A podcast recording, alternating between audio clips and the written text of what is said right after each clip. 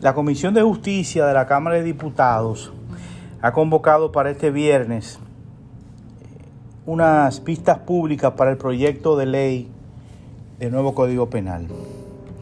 Esto se produce luego que el Pleno de la Cámara Baja aprobara ese proyecto en primera lectura y se rechazara además incluir las tres causales del aborto en un párrafo del artículo 112. Las vistas públicas permiten que cualquier persona o grupo vaya a la Cámara de Diputados a exponer sus ideas.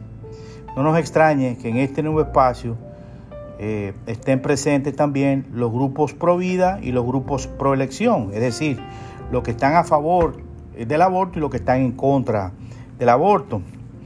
La Comisión de Justicia de la Cámara de Diputados, que es la que convoca a estas vistas públicas, deberá tomar notas eh, de todos los planteamientos, ponderarlos e incorporar los que considere pertinentes en la versión del Código Penal que será sometido para su aprobación en segunda lectura.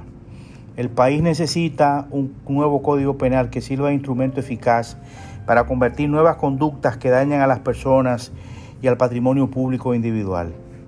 Vamos a aportar nuestro grano de arena cada quien participando en esta vista pública para que el código penal que salga del Congreso sea el código penal de todos y de todas.